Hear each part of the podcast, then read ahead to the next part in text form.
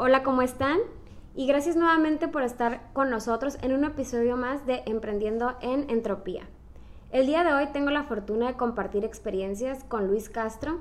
Y déjenme les cuento un poquito acerca de la historia con Luis. Luis fue mi primer agente de publicidad. Recuerdo perfectamente el día que llegó, tocó la puerta de mi consultorio y me ofreció sus servicios. Para él, también fui su primer clienta hasta después ya supe que yo fui su primer cliente y prácticamente pues empezamos los dos juntos. Eh, aprendí yo muchas cosas. Luis es una persona muy importante para el posicionamiento de mi marca, ya que él fue el que diseñó el logo de mi empresa y me ayudó en los primeros inicios y me introdujo a todo, a todo esto de la publicidad. ¿no? Eh, Luis es licenciado en Marketing MBA Alta Dirección, fundador y director de Marketing en HC Marketing, cofundador y director de Wanted Agency y cofundador de Tatewari, eh, que es un nuevo restaurante que ahora tiene muy poquito que abrió ahora en la pandemia y pues nos va a platicar un poco acerca de este emprendimiento que tuvo durante la crisis económica, de salud, etcétera, que estamos viviendo actualmente. Pues bienvenido Luis y muchas gracias por acompañarnos. No, muchas gracias por invitarme. Pues vamos a platicar un poquito. Primero te quiero preguntar así en general, me gustaría saber por qué decidiste emprender. O sea, ¿por qué decidiste emprender un negocio? ¿En general? Sí, sí, en general. Ok. Todo empezó cuando eh, siempre platico que fue un tema de no reconocer lo que tú, lo que es mejor para ti, ¿no? Porque, por ejemplo, cuando yo estaba en la universidad, lo máximo era pertenecer a un corporativo y crecer en el mismo, ¿no? O sea, estar, eh, llegar a esa posición de director de marketing en un corporativo internacional y todo esto. Trabajar para alguien más, pues. Ajá, así es. Y ser el director en X empresa, ¿no? Entonces, para no hacer el cuento largo, ya en, en la última empresa que trabajé, cuando me di cuenta que iba para ese camino, estaba logrando lo que quería, pero no me hacía feliz, o sea, sentía que al final del día sentía que estaba haciendo algo donde yo no me podía desenvolver al máximo, ¿no? Entonces mi decisión fue, a ver, realmente me acuerdo clarito cuando me preguntó una compañera, me dijo, a ver, pero es que, ¿qué es lo que quieres hacer, no? Yo le dije, lo que yo quiero hacer es crear. Y me dijo, ¿cómo crear? Y aquí ya está todo creado. Y justamente eso fue lo que eh, hizo explotar prácticamente mi cerebro y decir, a ver, pues es que sí es cierto, o sea, aquí nada más estoy desarrollando algo que ya existe, eh, estamos en un ciclo en una, en un, pues sí, prácticamente en un ciclo donde no me podía desarrollar. Y ahí fue cuando dije, ¿sabes qué? Eh, en ese momento vivía en, Nueva York y dije, me voy a regresar a, Tijuana. Eh, apliqué para la maestría y al mismo tiempo inicié la agencia donde pues ahora soy extremadamente feliz, ¿no? Sí. Oye, Luis, y este, o sea que cuando estabas haciendo tu trabajo era como, ibas a hacer como una máquina, o sea, como prácticamente volver a hacer, hacer, hacer, hacer, hacer lo mismo. Sí, sí, o sea, tenía, tenía prácticamente el sueño de un mercadólogo, yo digo, ¿no? O sea, estaba trabajando en Nueva York, mi camino para llegar a la oficina era Times Square, o sea, los primeros días sí era como que, ay, cabrón, o sea, qué chingón, ya la armé. Ya, de aquí, de aquí, este, eh, ya voy a ser millonario, ¿no?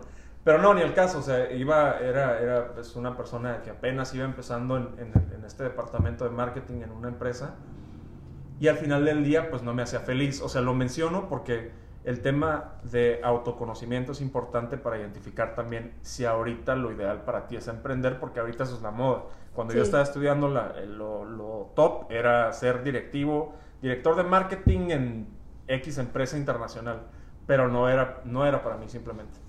Sí, claro. Y luego empezaste tocando puertas porque así llegaste conmigo. Entonces, creo que yo creo que todos empezamos así, ¿no? De, de nada, pero con mucha pasión y con muchas ganas. Exactamente. Sí. Sí, el tema fue que como no, por la beca que tenía en la maestría, se supone en ese tiempo con así no, te dejaba trabajar, ¿no? Entonces tenías que, tenías que aventártelas de otra forma o sea, no puedes estar como en una empresa trabajando. Así es, no puedes tener eh, seguro social y todo este rollo, ¿no? Entonces, lo que hice fue, eh, dije, no, pues me voy a aventar. O sea, trabajaba en el otro lado todavía, me encontré un trabajillo X, pero dije, no, o sea, lo que quiero desarrollar es una empresa, entonces pues vamos empezando desde cero. Entonces yo me acuerdo que conocí a una persona que trabajaba contigo y me dijo, ah, creo, que, creo que la doctora, me dijo, creo que la doctora está buscando a alguien de redes sociales. Y, y, había hecho algunos proyectos, que sitios web, que esto, que el otro, pero sí me acuerdo clarito, este, como 15 kilos atrás, que, que, que sí llegué a la puerta y dije, no, ¿qué tal? Y, y pues ya sabes, de novato, o sea, este... Y pues yo también de novata. Sí, sí. Prácticamente. Sí, todo lo que digas está bien, me decís, sí, ya, bueno, Sí, pues, porque no entendía nada. Ahora ya entiendo muchas cosas. ¿eh? Sí, sí, claro. el caminito, como te lo digo. Sí, ya, ya le agarraste la onda, ya por eso no trabajas conmigo. Dices, no, este canijo. cállate, cállate. No, no, no. No, pero todo, Nada todo. malo. No, yo sé. Creo que tuvimos muy buena relación y la verdad, eso es, independientemente de eso, creo que se formó muy buena relación, amistad y, y, y al final de cuentas es eso, ¿no? Son transiciones y son etapas, siento yo. Sí, ¿Qué es- pasas? Es, evolución. ¿no? Exactamente, es Entonces, cuando el, el- el mismo Mesías para muchos, eh, Carlos Muñoz dice, ¿no? O sea, va a haber ocasiones en las que tengas a un cliente con quien tienes muy buena relación, eh, pero a lo mejor no es lo mejor en ese momento, ¿no? Y, y yo creo que llegaste a un punto donde requerías a alguien eh, que pudiera estar eh, contigo y, y lo has hecho increíble, la verdad. Lo, lo has crecido bastante. Muchas gracias. Pues fuiste parte de ese inicio y de ese crecimiento. No, fue gracias a mí, pero... y ese hermoso logo que me diseñaste. Sí, Oye, Luis, quiero, quiero que nos platiques un poquito de Tatewari. A ver, cuéntanos qué es, cómo, cómo decidieron ahora emprender, porque digo, estamos bajo una situación, pues todavía podemos decir que estamos bajo una situación de crisis, eh, este, tanto como decía, con tanto de salud como económica. Entonces, platícanos de Tatewari, qué es y cómo identificaste, ah, es una oportunidad de negocio o simplemente fue como lo voy a hacer por pasión, por hobby o cómo fue ahí. Ok, ok. Pues sí, mira, todos tenemos una, dicen que, que si no sigues el dinero eh, va a llegar solito, ¿no? Y siempre había tenido la inquietud de abrir una, una- un segundo canal de ingresos y, me veía un poco inclinado por, por los restaurantes, ¿no? A mí siempre me ha gustado cocinar y como que sentía que, que podría ser algo que, que- que podemos desarrollar, ¿no? Entonces, con un buen amigo eh, habíamos tenido la idea, antes de que empezara el boom de los churros este, mexicanos, habíamos pensado en ello, no se concretó, y en esta última ocasión, a una cuadra de donde estaba la oficina, en la sexta, había una persona que tenía siempre retacado el restaurante, y para no hacer el cuento largo, un día viendo en Facebook oportunidades en Marketplace, encontré que el vato lo quería eh, Traspasar. Entonces dije, bueno, pues quería eh, X cantidad por él, ¿no? Y dije, no, pues está elevadísimo. El vato tiene puras, este, ¿cómo se llaman las eh, tarimas? Ajá, como to- la- ya sé, las, las, pal- las pellets, ¿no? Pallets, las pallets, ajá, pallets, sí, sí, sí. pellets, ándale, Sí, tenía, pallets. tenía Esas- puras, puras pallets Ajá. y el vato quería como 4 mil dólares. Y dije, a ver, 4 mil dólares de pallets, ¿de dónde? Y ya después estuvimos platicando con él, llegamos a un acuerdo, tenía una mesa fría, eh, total. eh, se concretó. Y la clave fue que me dijo, eh, no, es que la verdad ya no le quiero seguir porque me saturo de trabajo. Y yo así con la desesperación de que, cabrón, pues mejor, o sea, Que es lo que satúrate. todos queremos, ¿no? Sí, satúrate de chamba. Claro. Y total, todo se fue conectando. Este, mi mejor amigo le hablé, le dije, oye, ¿qué onda? ¿Te quieres aventar conmigo? Sí, va, perfecto. Y esto fue en febrero. O sea, encontré el anuncio en semana 1 de febrero, lo cerramos en la semana 2 de febrero. La semana 3 ya teníamos el socio chef, porque pues no nos íbamos a aventar el tema de operación. Entonces ya nos hicimos tres. eh, empezamos a meterle un chorro de lana al restaurante y en marzo lo terminamos y en marzo empieza la pandemia. Entonces ya te imaginarás. Sí, está cañón. Sí. Cañón. Sí. Entonces, este, bueno, pues el concepto fue encontrar una historia y hacer algo distinto, un barbecue que no sea un otro sports bar. Sí, que, que, o sea, queríamos hacer algo distinto, ¿no? Entonces, para hacerlo distinto, eh, buscamos una historia que fuera relacionada con México, donde también todos los ingredientes sean mexicanos, que el chile no sea... Este, que sea- Exportado. sí, exacto, o sea, que sea eh, chile chiltepín, usamos blueberry en las salsas, vamos a usar mezcal, la miel que vamos a usar en el barbecue también es de Guadalajara, o sea, todo, todo es mexicano.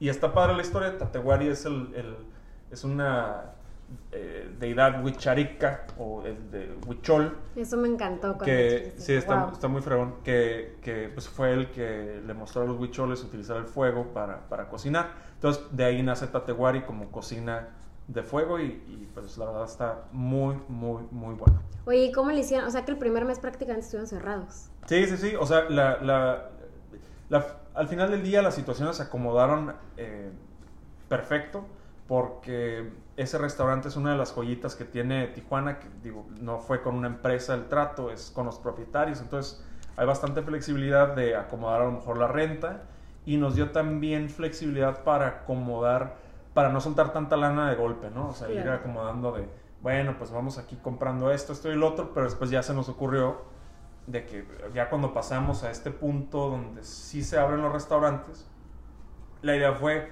vamos a vender por internet de lunes a jueves. Que eso me pareció una idea súper inteligente. Sí, Yo lo vi como una forma inteligente, porque tú tienes que Todo hacer lo tu- que hago es inteligente. bueno, bueno. No, no es cierto. No, sí. Este, no, sí fue, digo, según yo lo que tengo entendido que me explicaste, como tú ordenas y ya después tú pasas, o sea, de tal a tal día y tú pasas el viernes, sábado, algo así por las cosas, ¿no? Exacto. Sábado, domingo. Entonces está muy bien porque ya como, yo lo vi como que, ah, mira, qué inteligentes, porque ya de, de cierta forma ya sabes que tienes ese flujo. Sí. O sea, no es, eh, en mi caso, que te puedo decir, me hacen una cita y pues no vienen. Entonces, estoy- no tengo ese flujo de efectivo. ¿Sí me sí. explico? Es, O compras un stock grande ajá, de compras un Botox. stock gra- ajá, de botox, de cremas y todo, y dices, pues sí, pero no tengo asegurada la venta. Entonces, de esa forma tú aseguras tu venta, que es una forma muy buena Sí, de ahorita en los momentos de crisis, ¿no? O sea, buscar ideas o de acuerdo a tu negocio, como para decir, ¿sabes qué? Lo hago de esta forma y ya, pues por lo menos aseguras tu inversión, ¿no? Sí, sí, ha jalado bastante bien. Este, eso eh, nos ayuda con el tema de que pues, no tenemos que invertir en, en la comida. O sea, prácticamente eh, los clientes, si alguno está escuchando, muchas gracias. Pero los clientes nos pagan la comida, entonces de lunes a jueves ordenan, eh, viernes compramos, viernes cocinan también y el sábado ya está listo. Porque se cocina desde el viernes porque duran 12 horas este, la carne La- ahumándose, ¿no? No, y déjenme decirles que yo quise comprar y ya no había, por cierto, ¿no? Había, ya Sí. no había. Entonces digo, eso está padre porque también tengo una idea, ok, se me agotó, me siguen pidiendo, necesito aumentar mi volumen de venta. Sí, Una forma como quien dice controlada, ¿no? sí, es controlada. Controlada. De todos modos, seguimos invirtiendo. Este, eh, tenemos ahí una, un- este, una estrategia también con el tema ventas. O sea, como está conectado a un sitio web, es muy fácil de medirlo con la inversión. Entonces, si 15 dólares nos dan 8 ventas, pues ya tenemos la seguridad de seguir eh, Invirtiendo. invirtiendo en, en publicidad, ¿no? Entonces, Claro. sí, sí es una buena estrategia este, para, para vender, pues simplemente adaptarte a lo que se puede hacer, ¿no? ¿Tú crees que las crisis son oportunidades para... No, son oportunidades. Sí. 100%. Porque en la agencia también se dio, y curiosamente así funciona el universo, ¿no? O sea, eh, curiosamente en, en noviembre, diciembre, tenía, tenía un equipo de cinco diseñadores y tres les, se les cambió el chip y ahora querían emprender, que pues, qué buena onda. Pero también yo necesitaba, o sea, encontrar a diseñadores buenos es muy complejo. Entonces dije, bueno, pues me preocupé un poco, pero dije, bueno, hay que cerrar año. ellos empezaron a emprender y se vino la crisis y dije, madres, o sea, si ellos no se iban, a lo mejor yo les tenía que decir, ¿no? Sí, claro. Pero eh, se dio una nueva oportunidad donde ahora estamos fusionando dos agencias, o sea, el, la- el rollo es buscarle, ¿no? O sea, dije, bueno, Colaborar. Así es. O sea, es- ni siquiera colaborar, o sea, los vamos a combinar. Fusionar. Fusionar este, con, con unos diseñadores que ahora se convertirían en socios de esta nueva agencia y te da una tranquilidad que, que no puedes encontrar en muchas ocasiones, ¿no? Claro. No, y como dices, sí es cierto, ahorita sí, sí es cierto, está muy de moda emprender, ¿no? Sí. Y ¿sabes por qué? Lo que, justo lo que platicaba en el episodio pasado con Betsy. O sea, decíamos, ah, sí, pues quiero emprender, ¿no? Porque como ya ven toda la burbuja bonita por fuera, como que es esa parte como suena sencillo, que es bueno, pero Sí. terminar de hacer las cosas, no quedarte a medias, ¿no? Sí. Como que seguir, o sea, seguir, seguir Sí. todavía. Sí, emprender, emprender es una moda y si no tienes este eh, callo, eh, vas, a, vas a morir en el intento porque realmente, digo, y no tan así, pero es más bien conocer lo que te hace feliz. Yo el autoconocimiento eso, es, es lo que te va a ayudar a, a identificar si realmente, y ninguno de los dos caminos son malos, pero si realmente hay cuatro personalidades, ¿no? Que dice Deloitte, que es este eh, guardián, eh, pionero, eh, integrador y driver. Entonces, eh, si eres guardián o si eres guardián principalmente, te va a ir muy bien como contador. Si eres este eh, guardián es, es muy cuadrado, es muy eh, Perfeccionista. perfeccionista by the book y, y- y vas a estar así no te vas a poder salir de tu zona de confort no vas a tener este, certidumbre de si te van a pagar y vas a valer madre, ¿no? Entonces, este, un driver, pues sí es más acelerado y, actúa eh, Impulsivamente. con impulsos y, ya en, la caída revisa si se puede, si puede vivir o no, ¿no? Entonces sí necesitas un poquito de esa actitud para... Un poquito de todo. Sí, ¿no? Para poder, para poder salir adelante. Y reconocer también muchas cosas que yo creo, digo, yo lo veo en mí y hay cosas para las que digo, esto no es lo mío, o sea, no se me da, no se me favorece, no, no, es algo que no me gusta. Y efectivamente, aunque estés emprendiendo, hay cosas que no te gustan o que tengas una empresa, un negocio y que vas a tener que deslindar responsabilidades totalmente. Fíjate que lo platicaba con un amigo la otra vez. Emprender es una cosa y, o sea, y ser empresario es otra completamente ah, diferente, ¿no? Porque ahorita sí, este, efectivamente pasa eso, ¿no? Sí, eh, que llega el dinero, sí, pero por añadidura y porque haces lo que te apasiona. Y como haces lo que te apasiona, le dedicas tus 10.000 horas práctica, que son súper importantes, ¿no? Eso de las, de las 10.000 horas. Entonces, y te haces experto en lo que a ti te gusta. Entonces, eso te hace ser mejor y destacarte del resto de los demás, ¿no? 100%. La, la diferencia, hay, hay, varias diferencias, ¿no? Porque si empiezas siendo un autoempleado.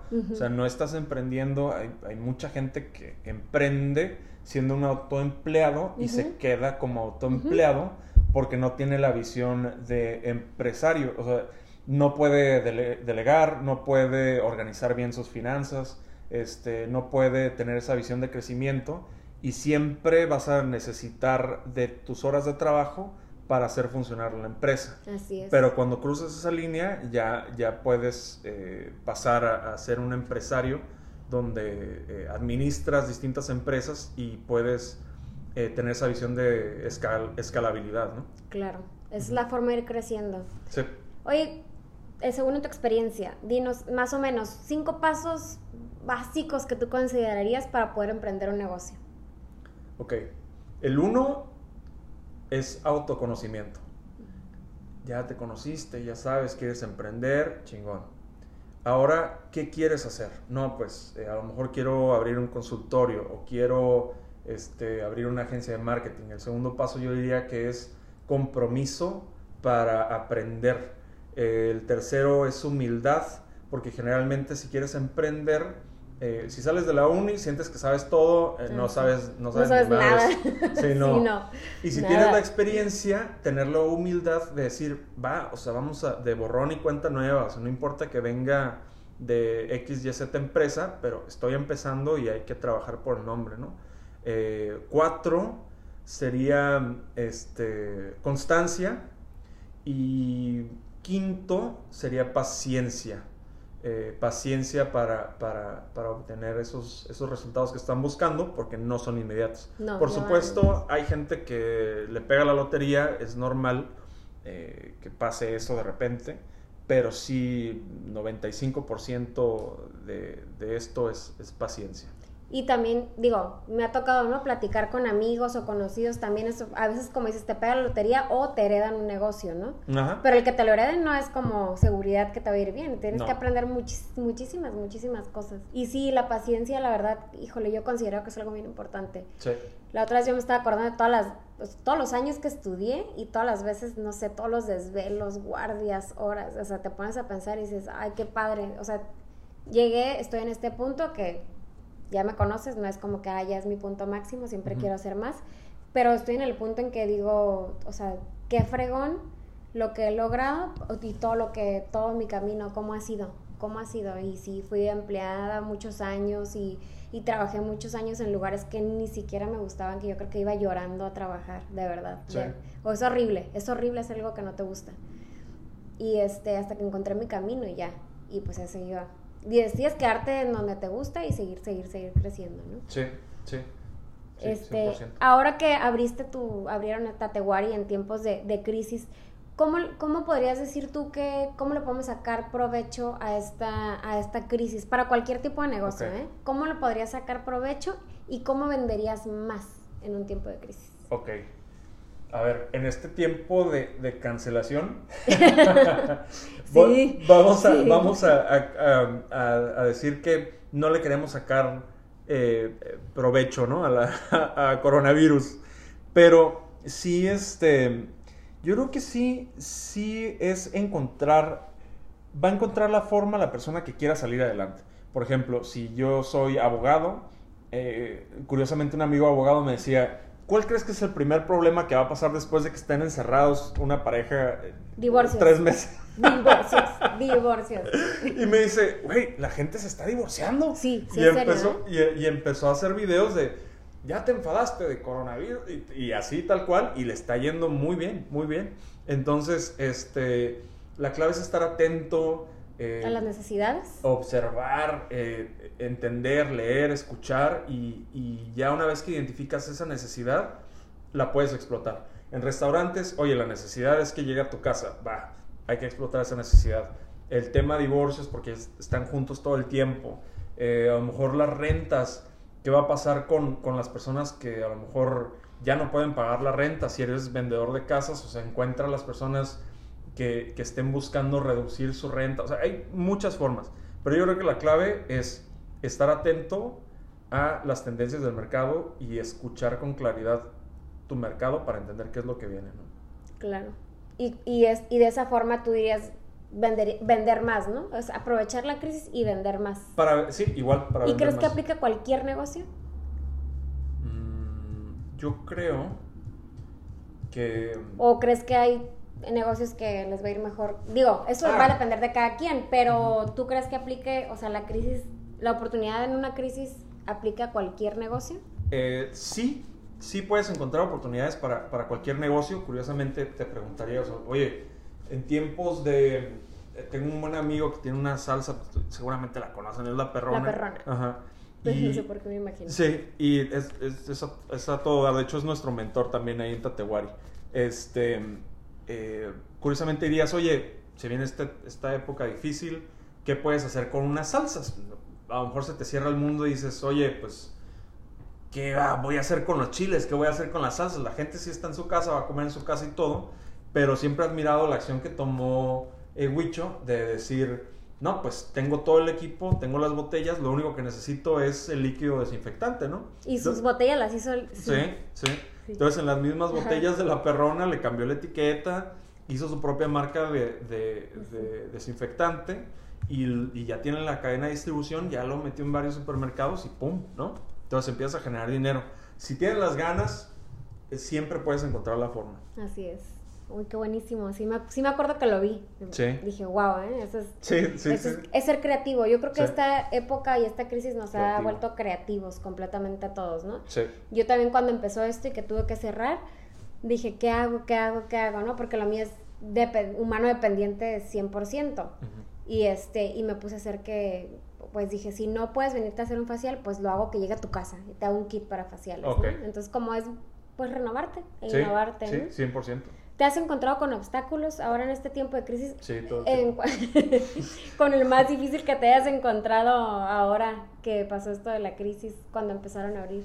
Mm, Y bueno, la, aparte de la agencia que comentaste que, que dentro de todo no fue malo, que se No. fueron varios trabajadores. Sí, digo, eh, obstáculos hay todo el tiempo y como que creas una coraza para eso, ¿no? Entonces, sí. ya una vez que llegan broncas, ya es- sigues viviendo tu vida y es como que, ok, a ver cómo lo vamos a arreglar. Entonces, ya siento que a, a lo mejor tengo una bronca enorme ahorita y nada más la estoy llevando como, como fluye, ¿no? Porque sabes que lo vas a solucionar. Sí, exacto. Eventualmente. Sí, ¿no? exacto, 100%. Entonces, eh, el mayor obstáculo que he encontrado es a lo mejor ahorita entender trabajar en sociedad, porque nunca, nunca había tenido socios y ahora que estoy distribuyendo el pastel para pues, tener más tranquilidad mental y sobre todo porque eh, sé que, que los socios que me acompañan son capaces eh, 110% eh, en sus áreas y, y complementan y todo. Eh, pero sí, de repente trabajar en sociedad ha sido un reto porque digo, a veces no entiendo algunas decisiones, pero digo, no, o sea, tienes que aprender a confiar, ¿no? A, a dejar, a dejar ir el barco. Soltar. Sí, a soltar. sin dejar de estar atento, ¿no? Sí, Creo sí. yo, porque yo, yo me considero una persona obsesivo-compulsiva. Lo reconozco y sí tiendo a ser un poco perfeccionista. Ah, caray, no, no me lo había imaginado. claro que sí, ya lo sabes. y te aseguro que lo recuerdas. Sí, sí, sí. Este, pero he tendido que aprender a ser flexible. O sea, he aprendido esa parte de ser flexible y soltar y darme cuenta que no todo va a ser siempre como yo quiero y no todo siempre va a ser de la forma medida exacta a la que yo quiero. Entonces, eso me ha dado mucha tranquilidad y son cosas que vas aprendiendo también. Creo que son cosas que vas o sea, a fuerza, ¿no? Sí, 100%. A fuerza. Y como dices, a mí también me ha pasado lo mismo, de está la crisis y viene un, como dices, llegó la crisis y no me paralicé. Como que lo primero fue como, pues sí fue incertidumbre, la incertidumbre creo que es lo peor, el no saber qué va a pasar, pero fue cuando dije, no, me tengo que reinventar. O sea, tuve dos semanas ahí como de crisis y luego dije, no, algo tengo que hacer, algo tengo que hacer, me tengo que poner las pilas, ¿no? Entonces creo que igual sirve para, pues para aprender algo nuevo que no, que realmente no sabemos, ¿no? Sí. Y yo creo que parte, gran parte de esto, eh, y siempre de mucha gente, es como el miedo. ¿Qué va a pasar? Y si no funciona, y si pierdo mis ahorros, y si pierdo, pues sí va a pasar, puede llegar a pasar, ¿no? Sí.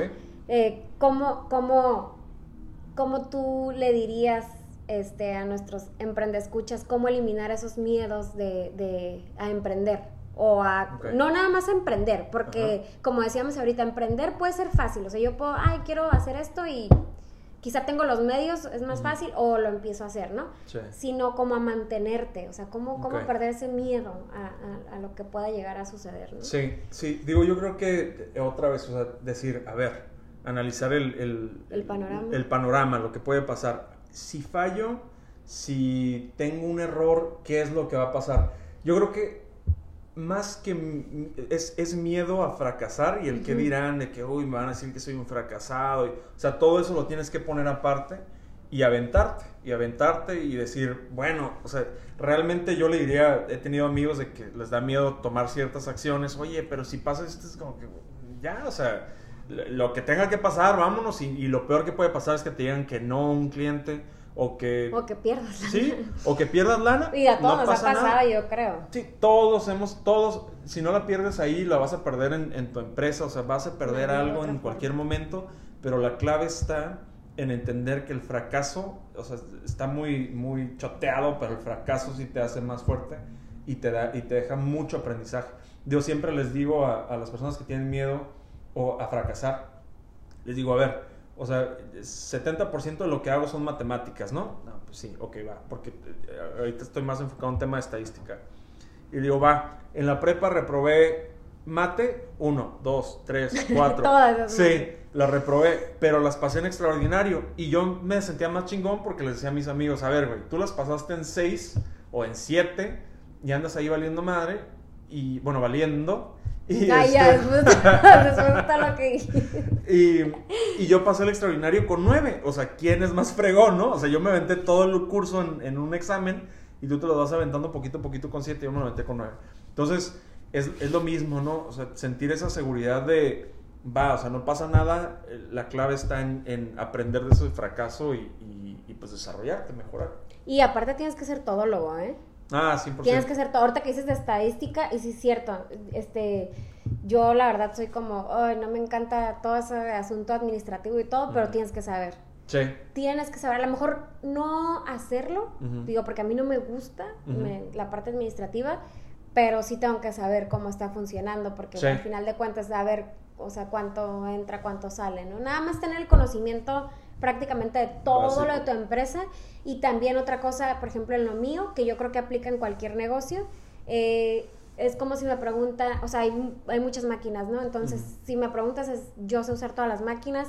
¿Por qué? Porque si en algún momento eh, dado llega a pasar algo o alguien no viene, pues que sepas tú cómo entrar a solucionar un problema, ¿no? Solucionar como el conflicto o la situación del momento, que creo que también es súper importante. Entonces, nada más, pues, algún consejo que quieras dar de cómo iniciar tu negocio ahora en estos tiempos. El, mejor consejo eh, que podría aportar es que le pierdan el miedo al miedo, este, que entiendan que es un camino difícil, que todos fracasan, o sea, no porque en el mes uno fracasaste ya eres un fracasado, sino que es parte del, camino. Es parte del camino, del aprendizaje. Entonces, nada más ser pacientes, entender qué es lo que quieres, no buscar la lana y conocer que lo estás, o sea, identificar que sí lo estás haciendo por una pasión y no por lana, porque si lo haces por lana siempre vas a, vas a perder. Sí, yo también estoy totalmente de acuerdo, ¿no? Con esa parte. Sí llega el dinero, claro que sí. Y claro que se necesita. Y, ajá, y claro que a todo el mundo nos encanta. Anda, tú. claro que sí. Pero sí es esa parte de, de añádele pasión, constancia, aprende de todo, eh, agrégale tiempo, esfuerzo y yo creo que tiempo, y tú lo sabes también, igual que yo, que llegamos a casa y seguimos trabajando. Sí. Y, este, y todo va a llegar, todo va a llegar eventualmente. 100%. Pues muchas gracias Luis por haberme acompañado el día de hoy. muchas gracias, no, muchas gracias por acompañarnos y no se pierdan el siguiente episodio. Muchas gracias.